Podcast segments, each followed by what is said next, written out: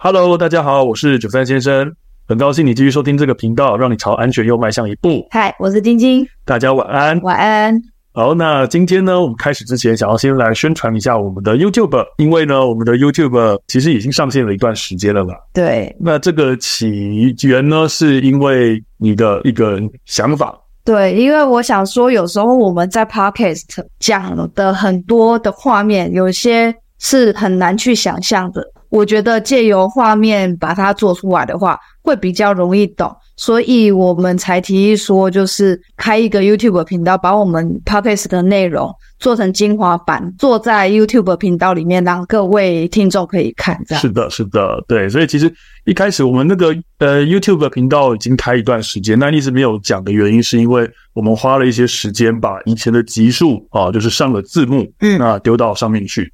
那原本呢都是就是完整版一并丢上去，对。只是后来呢，因为我们想说，哎，希望有一些画面呈现上可以让大家比较更容易理解，所以我们就开始做动画哦，甚至会开始自己放一些照片，那比较花些时间。对。所以其实要把完整版的影片全部上架有有难度，嗯，对。因此呢，各位如果在 YouTube 上面频道看到的话呢，它是精华版的，是比较简短的。对啊，长度大部分是在六到对十分钟以内。对，那如果各位有兴趣的话呢，呃，上 YouTube 搜寻九三先生，对啊，那一样可以看到我们的频道。对，请多多支持，因为我们的我们其实也算是新手啦，所以做动画来讲，就是也不是太华丽的动画。对对对，对，但也我们是尽我们所能，能够把画面就是呈现给你们看，让你们比较好懂一些其中比较难以理解的呃。对。的内容这样，对对对，因为我自己也是，我算圈外人吧。嗯，有在讲的时候，其实我都有点难想象，到底是在讲。没没错没错，因为我自己在外面演讲的时候会有简报辅助我，对，所以其实我也发现录 Podcast 是一个挑战。我要在一个大家看不到画面、无法想象，我也没办法用手势比划让大家了解相对位置的关系情况下，要把这些话说懂啊，确实是有一些困难，但我尽我所能。总之，不管怎么样，Podcast 频道或是 YouTube 频道，呃，我们的目的呢，都是希望把一些重要的知识、一些生活上你可以用到的消防知识观念。教给大家，嗯，这样希望能够对你们有所帮助。嗯、对，呃，其实坦白说，我这辈子没有想过我会讲这句话了。好，就是请各位呢有兴趣的话，可以按赞、订阅、加分享。那今天呢，呃，开始之前还有另外一个事情要跟大家说明一下，就是我要更正一件事情。嗯，在上两个礼拜的时候提到了一个东西，叫做联动式助警器。对，那我当时说呢，呃，我买来的联动式助警器是用蓝牙做。无线传输。那后来呢，我发现呢，很抱歉，这是我误解的一个概念啊。其实不是利用蓝牙，我买的那一款助警器，它们的联动连线是靠无线电波啊，而不是我原本误以为的蓝牙。我在节目资讯上有做了更正，那我在这边也跟大家说明一下啊，就造成一些误会啊，这个比较抱歉。YouTube 的内容我们也有做更正的，因为我们是不是讲完呃 Podcast 上架之后，厂商其实也有在听我们的 Podcast。啊，对，然后就来电告知我们说，其实他们不是用蓝牙，跟你说声抱歉。对，好，那其实我也真的只是在分享，对对对，做的事情，其实我们并没有做广告或是业配，对，没有没有。对，那我相信我在谈的过程当中，大家应该也不晓得我买的是哪个厂牌，对，那只是呢，因为呃，对方就是听到那个故事，也知道我在讲的是谁啦，所以他就帮我做了一些。更正这样子，我还是一样，我没有要卖大家东西，但是我是真的觉得有一些对大家安全有帮助、有保护的东西，是真的有必要去做一些准备的。之前在我的脸书上面发现到一个很好玩的事情，就是我在谈那个车窗急迫器，有一个就是有追踪我 IG 的伙伴呢，好，他就分享了一个贴文，他真的因为这样子而去买了个车窗急迫器，对，然后还买给他自己家人。那这其实这是我最喜欢看到的事情，因为我觉得。我们真的把防灾的观念落实到生活当中，真的实实在在的去改变了你的生活跟改变你的习惯，这样子它才能够带给你安全。否则呢，大家如果只是知道而已，那这个观念它永远都不会给你带来保护。它直到你真的实践它，真的去实做它。它才会变成能够保护你安全的一个宝贝。嗯，不只要知道，还要做到。嗯，没错。今天开头的这个前言稍微有点长，但是呢，我们其实还没有完啊，有点抱歉。嗯、我们今天有两位新伙伴的留言，我想呢，我们先请晶晶先帮我们念一下这两个留言。好，第一位叫做翔一三零，谢谢你们，每每听了你的解说，都有获得一些重要的资讯，感谢你们的付出。谢谢你，谢谢谢谢这位翔一三零，好，那谢谢您的支持。就是如果能够有帮助到大家，哦，我们非常高兴。对，其实我觉得我们分享的概念，可能在某一天某一处，我们意想不到的地方，能够帮助到大家，这是我们最大的目的。嗯，而且我们也收到就是一笔小额赞助，也是开头他的名字是翔，但我不知道是不是这一位。如果是的话，也非常谢谢您的支持，我们非常的感动。嗯、对对，得到非常大的动力。是。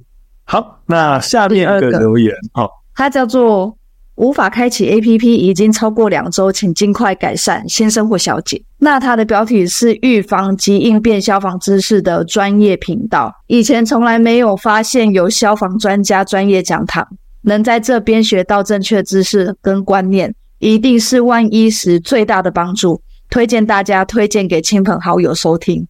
好的，哦，谢谢你。对，我们谢谢这位无法开启 APP 已经超过两周，请尽快改善。先生，所有小姐，对对对，这应该是昵称啦，对对对，哦，那有点长啊，很显然他的 APP 可能出了一点状况，不过也是很感谢您的这个鼓励，对，也谢谢您的推荐，嗯，好，那我也很有信心，我们的内容一定对大家会有帮助。对，我们真的很希望能够提供我们的价值给你们，因为防灾知识这种东西，其实你要说冷门。还真的很冷门，是。但是你要说大家好像都知道，但是也知道的非常浅薄，嗯。所以我们也希望说能够影响到你们做一些针对家庭的一些防灾的落实，对对，让你们安全就是更有保障。是，而且我觉得知道的少可能还是一回事，最怕的事情是大家知道的是。错误的观念，对啊，嗯，对。回过头来呢，这位无法开启 APP 已经超过两周，请尽快改善先生。你一定要把它，没有，我很想把他的，因为我觉得他昵称真的很好玩，很想把它一口气念完。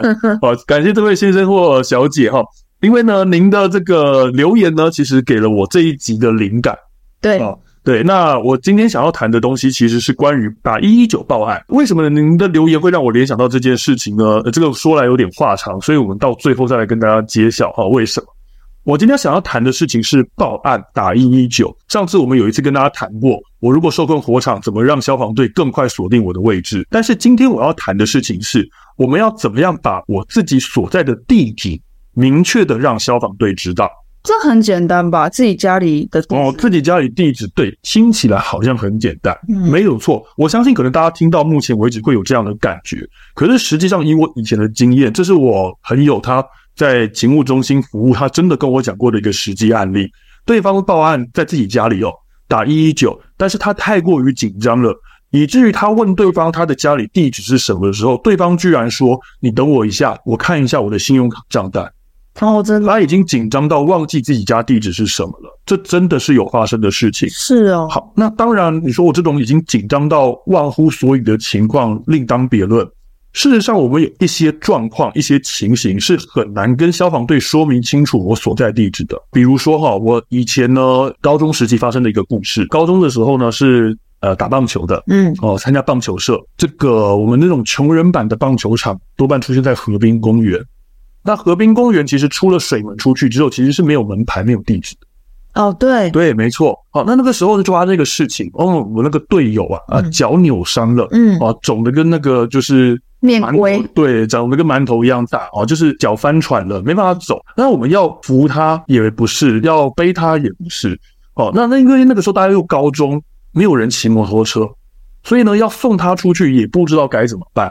好像，真的很困扰。还好当时他只是扭伤，如果是骨折的话，我们更不知道怎么办了。就真的得靠一一九帮忙。是啊，是啊。当时我们其实是后来想了办法叫计程车进来把他载出去。但是各位，同样的，你今天不管叫一一九还是叫计程车，你要怎么跟他说你是在水门外的什么地方？哦，你在河滨公园的什么地方？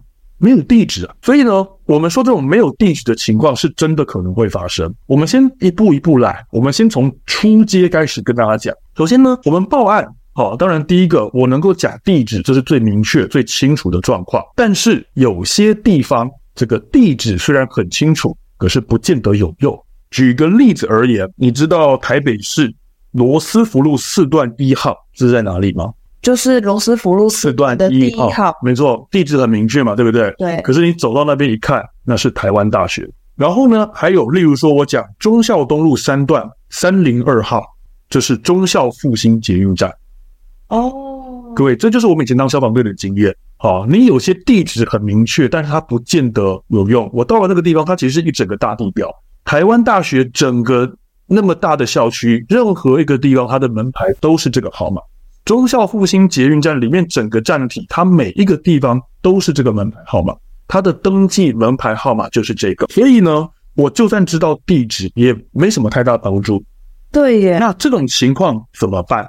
那其实，在台大哦，学校呢其实还好，因为学校他们自己有一套机制。如果今天里面有人报案的话，哦，他们就会联络警卫室，所以我们一律是到他们的校门口，警卫呢会在那边准备好他的摩托车接我们去报案的地方。哦哦，那。另外，我之前也曾经遇过，就是到了捷运站站体，这个时候呢，呃，它其实是地下街的某一个摊商，里面有人倒地，嗯，啊，那这个时候呢，捷运站里面的站务人员就也是一样，他已经准备好了来接我们。所以这种情况，大家会发现到，它很重要的一个事情就是场所人员的接应。好，所以这个与其说是我怎么报案讲地址，应该说我把报案。资讯讲完之后，我要设法找到场所人员，让他去做接应，或者我自己要跟消防队讲一个明确的地标，我们在那边碰面之后去做接应。所以意思是说，如果我是在这种大型的公共场合里面受伤的话，嗯，我应该第一时间是先找工作人员、站务人员或者是警卫，而不是我自己先打一一九。你如果旁边找得到人的话，你请站务人员帮你打一一九。他们会比较好顺利的处理这件事情。哦，对，因为他们比较知道方位，对，要知道方位，他可能也比较好跟一一九解释说好我们在哪个地方碰面，甚至像我刚才讲的，以前我们跟台湾大学就是有这个默契了，它是我们的辖区，他们已经形成一个很完整的机制，只要有人报案，我们到警卫室门口去找人，他们都会自动在那边已经等待好接应我们过去。所以我觉得呢，你说呃，先找工作人员还是先打一一九？我觉得这个没有太大的影响。但重点是你打完一一九之后，你要让场所工作人员知道有这件事情，他们才能够启动他们的应变机制去接应消防队过来。哦，对，我觉得这个才是他的这个重点。不要打完一一九之后就等一一九了，对，是要让那个工作场所人员知道。对，因为。就我知道了，台湾大学他们里面自己是这样子，就是他们在新生训练就会宣导这件事情，说不管你在哪边，反正你只要打了一一九，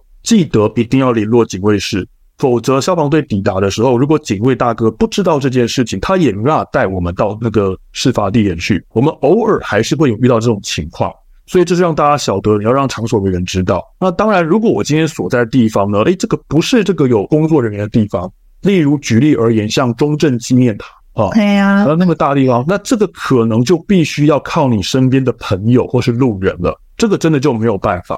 好，你必须要呃讲清楚，说请旁边的人去帮你到什么地方接应他。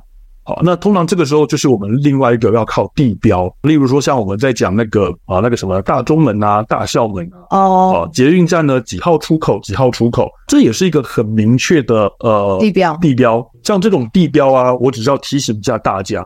你如果用地标去定位自己的位置的话，记得一定要站在地标的那个附近，不要只是看到那个地标你就跟人家说你在那边，我们一定找不到你，好吗？我们遇过那种，就是他站在街的对角，说他看到那个什么什么什么地标，听到这样一定是到那个地标底下去找嘛，找不到人就是找不到人，所以我要提醒大家，你用地标法的话呢，请记得站在地标那个位置。而不是只是我哦，我看到那个地标而已。太紧张了，事就只有自己啊，对啊，很困扰啊，很困扰。那第二个中阶的情况，就是我们刚刚讲的啊，水门之外啊，或者是山上，哎，这里真的没有地址。那这种情况要怎么办？电线杆吧。哎，对，很好。我之前有跟你讲过这个方法。嗯、我们要看电线杆，电线杆上面它都会有那个编号。呃，如果真的你所在的位置是一个没有地址的地方，深山野岭之类的，如果找得到电线杆，你跟报案人员讲说看到的电线杆编号是什么，那我们可以透过这个电线杆的编号去做查询。当然，这种方式我们要找到你一定会比较慢，一定会比较久，但是总比我完全找不到来的好。因为你现在忽然间跟我讲说第几号电线杆，我也真的不知道上哪去找。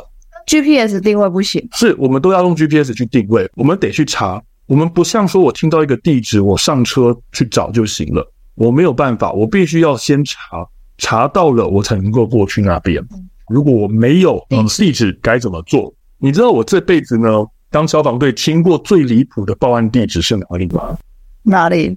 他的报案地址讲说他在建国高架桥下面，这么惨？对，好长一条啊，桥头到桥尾，我还真的不知道上哪去找你啊。嗯，对，所以我觉得像这种地方呢，你可能就要用我们刚才讲的方法。建国高架桥，它旁边是有住户的，是有门牌的。当时的报案的那个人呢，他其实也不是呃生病受伤，他其实还能够行动。所以其实如果像这种情况，我会建议你，你干脆走到有门牌的位置等消防队啊，而不是死守在那个建国高架桥下发生事情的那个地方。这样反而我们要找你会比较久了。哦，那我跟大家讲说电线杆这个方法，那个真的是万不得已的情况。像我讲的，在河滨公园水门外，哦，我要走到有地址的地方，实在是非常的远，非常的难以前往，我才用这种电线杆的方法。好、哦、像在深山野岭，我真的也迷路了，我找不到有门牌的地方，我才用这种电线杆的方法。那如果是像我刚才讲的，你那个要塞没有地址，明明有地址的地方离我不远，我也还能够行动。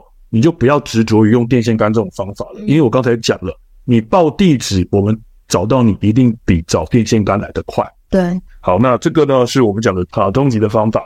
好，那最后一个呢要来跟大家谈谈高级的 level 了。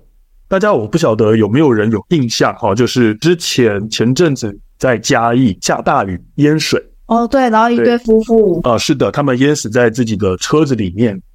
那当时其实呢，不只有他们，他们其实当天呢，因为忽然间豪雨来得非常大哦，有很多人也受困路中间，消防队也有出船去救他们。只是呢，当时没有人晓得这对夫妇就是沉到水底去，这样，这就是另外一个问题了。如果像这种我受困在淹水区域的地方，你要怎么跟消防队讲你在哪里？这时候电线杆这个方法也不见得有用喽。对呀，因为电线杆搞不好是的也被淹没在水底下，而且就算有电线杆，你可能因为受困在淹水的路中央，你也无法移动过去。嗯，你看不到电线杆，消防队就算听到了你讲的地址，他也找不到门牌。嗯，各位，这就是我们讲的高级 level 了。这种情况该怎么办？所以这里呢，我会建议各位拿出你们的手机。下载一个 APP，它叫做消防防灾一点通，一就是英文字的那个一。嗯，那这个消防防灾一点通一点进去之后呢，里面会有一个 APP 报案的程式。一点进去之后的左下角有一个一一九报案 APP。是的，没错。如果各位呢能够操作的话呢，啊，你下载好，你初次登录的时候可能要去登录一些资讯，啊，包含说你的紧急联络人是谁。如果你已经登录好资料，你一点进去，你就会发现到有一个地图，而它的 GPS 已经锁定在你现在的位置了。那上面还会有三个按键，分别是火警报案、救护报案以及简讯报案。你只要按任何一个按键出去。这个 APP 就会帮你联系地方的消防队，而对勤务中心也会由这个 APP 看到你的 GPS 所在位置。如果今天真的像到我们刚刚讲到第三种情况，你连电线杆也没有办法使用的时候，我会建议大家平时做好这个准备，就是很重要的事情了。用 APP 报案，他们就可以至少有办法能够去找到你的位置。嗯，在那一次的嘉义的淹水事件之后呢，我最近就。很常跟人家讲，建议大家要下载这个 APP。嗯，好，所以呢，绕了那么大一圈，这个就是为什么这位无法开启 APP 已经超过两周，请 尽快改善伙伴哦，他给我的灵感。因为他启动了 APP，就让我想到了我最近一直在跟人家讲这个 APP，一直在推荐人家下载这个 APP，所以呢，就感谢您的这个昵称，好，让我联想到了今天想要来讲这个报案的事情。所以我现在按了火警报案，或者是救护报案，或者是简讯报案，嗯，我这按下去会直接通电话？呃，不会，点进去之后它就会出现这个选项，通话一一九。呃，勤务中心那边的电脑哦，会跳出你现在的 GPS 位置。对哦啊，简讯报案的话，就点进去的，它就是会有一些报案内容让你去填。是的，它可以有一些预设的报案内容。简讯其实应该就不是非常的紧急了吧？呃，不一定，它可能是针对那个无法说话的人。哦，对，所以总之呢，我觉得这个 APP 是一个非常好用的东西。嗯，好，那。呃，它是消防防灾一点通里面的其中一项 APP。嗯，好，那其实你点进去之后，你可以看到它里面有很多很多的功能。那我们就不一一细细的介绍。嗯，好，我们就是先让大家知道它有这个很重要、很好用的报案功能。好，那希望呢，大家就是呃，都可以在自己的手机里面。做好这样的准备，平时不用没关系，可是真的你要用到的时候，你会感谢自己当初有下载这个 app。嗯，没有错，对，它在关键时刻可能就是这个 app，嗯，帮救了你，对，帮你找到了那一线生机。对，所以我想呢，今天就跟大家呃分享这种我们如何跟消防队说出我们所在的地址啊，这一些小技巧。那还是我们一样，再次感谢这位。无法开启 APP 已经超过两周，请尽快改善。那我想今天的分享呢，就到这边。希望今天的分享呢，对大家的安全有所帮助。如果各位有从这一集获得收获的话呢，请大家给我们五星好评，或者是小额赞助，对我们都是莫大的鼓励哦。也请欢迎提问，我们会依你的问题当做下一次的主题。另外，想看精华影片版的话，可以到 YouTube 搜寻九三先生，并按下订阅。我们会在新节目上架一周后呢，发布影片。那我们就下次见，下次见，拜拜，拜拜。